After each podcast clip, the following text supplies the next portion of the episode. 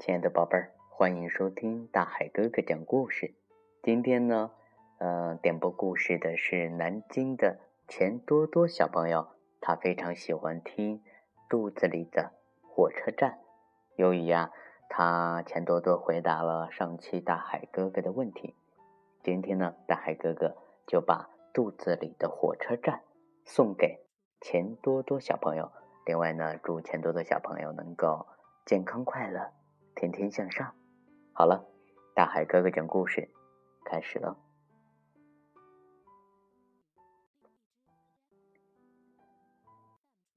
有一个小姑娘，名字叫钱多多。她呀，刚刚从幼儿园出来，走在回家的路上，突然，钱多多听到了一阵咕噜噜的声音。这个声音啊。是从她的肚子里发出来的。钱多多不知道，他的肚子里有一个火车站，肚子精灵们就住在这里。他们的工作呀，是把食物弄成泥。这会儿，小精灵们都懒洋洋的躺着，因为啊，大家无事可做，火车呀也就停在那里。整个肚子火车站啊，静悄悄。突然。那个奇怪的声音又响了起来，原来是上一个小精灵睡着了。他在梦中偶尔打起了响亮的呼噜，这呀，就是钱多多听到的“咕噜噜，咕噜噜”的声音。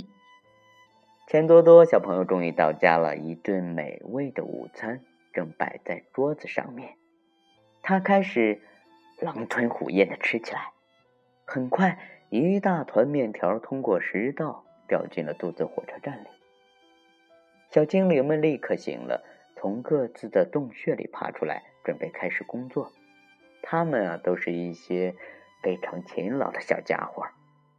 可是这次的情况让他们吓了一跳，又粗又长的面条落下来，把他们缠住了。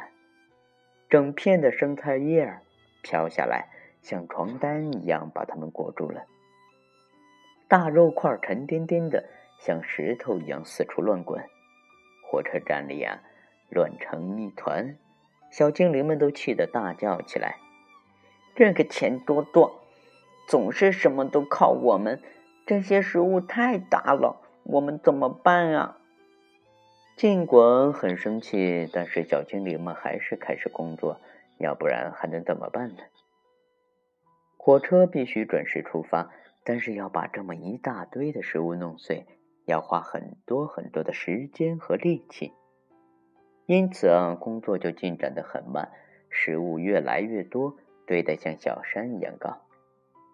这时出事了，一大块东西不偏不倚的砸到了一个小精灵的脑袋上，他立刻呀晕了过去，在幻觉中。他成了一名导游，带着游客呀，在肚子里参观。小精灵们告诉游客们，如果所有的食物都被嚼得醒很碎，那落下来的就会是小段面条、小片叶子、小块苹果和小肉丁。即使掉在哪个小精灵的头上啊，也不会把它弄疼。他们会很快的把食物装进火车车厢，还会在里面加入很多液体。现在呀，我要变成呃我们的小精灵。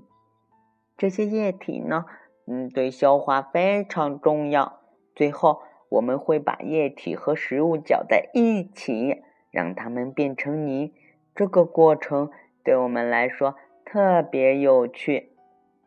一切都准备好了。火车就可以出发喽！小精灵司机啊，跳在火车头上，激动的等着门卫打开大门。这扇大门就是通往小肠的入口。火车站里空荡荡的，只剩下最后一列火车了。其他火车都装满泥出发了。没有了那么多的火车，这座食物大山怎么被运走呢？小精灵们正在犯愁的时候，突然刮来了一阵刺骨的寒风。接着呀，一堆雪泥状的东西从食管里呼呼的喷涌出来，它们是香草的冰淇淋和巧克力奶昔。小精灵们开始举行抗议活动，他们大喊着口号，气呼呼的砸墙，使劲的跺脚。这下我们的钱多多可惨了，他的肚子开始疼起来。哎呀，哎呀，好疼，好疼！茱莉亚，钱多多生病了，因为他吃的太多太快。终于要在小精灵们快被冻僵的时候，一阵温暖的雨从天而降。原来，钱多多正躺在床上喝水，他的肚子上还放着一个热水袋。过了很长时间啊，一列列火车才返回了肚子火车站。此时，他们已经被卸空了。小精灵们把剩下的食物装进了车厢，大山慢慢消失。小精灵们现在又可以休息、玩耍和美美的睡觉了。钱多多感觉好多了，他的肚子不疼了，高兴地翻了许多跟头。肚子里的火车站里啊，小精灵们觉得自己好像坐上了过山车，他们已经分不清。哪是上，哪是下了？亲爱的大朋友、小朋友，我是大海哥哥。今天给钱多多小朋友点播的《肚子里的火车站》呢，到这里就要和大家说再见了。大海哥哥有一个问题：肚子里的火车站到底是什么东西呢？如果亲爱的你知道答案的话，可以给大海哥哥留言。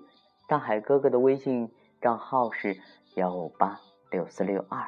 幺七七九，好了，亲爱的宝贝儿，嗯，回答问题的第一名呢，可以作为大海哥哥下期节目的小嘉宾。好了，我们啊，明天见喽。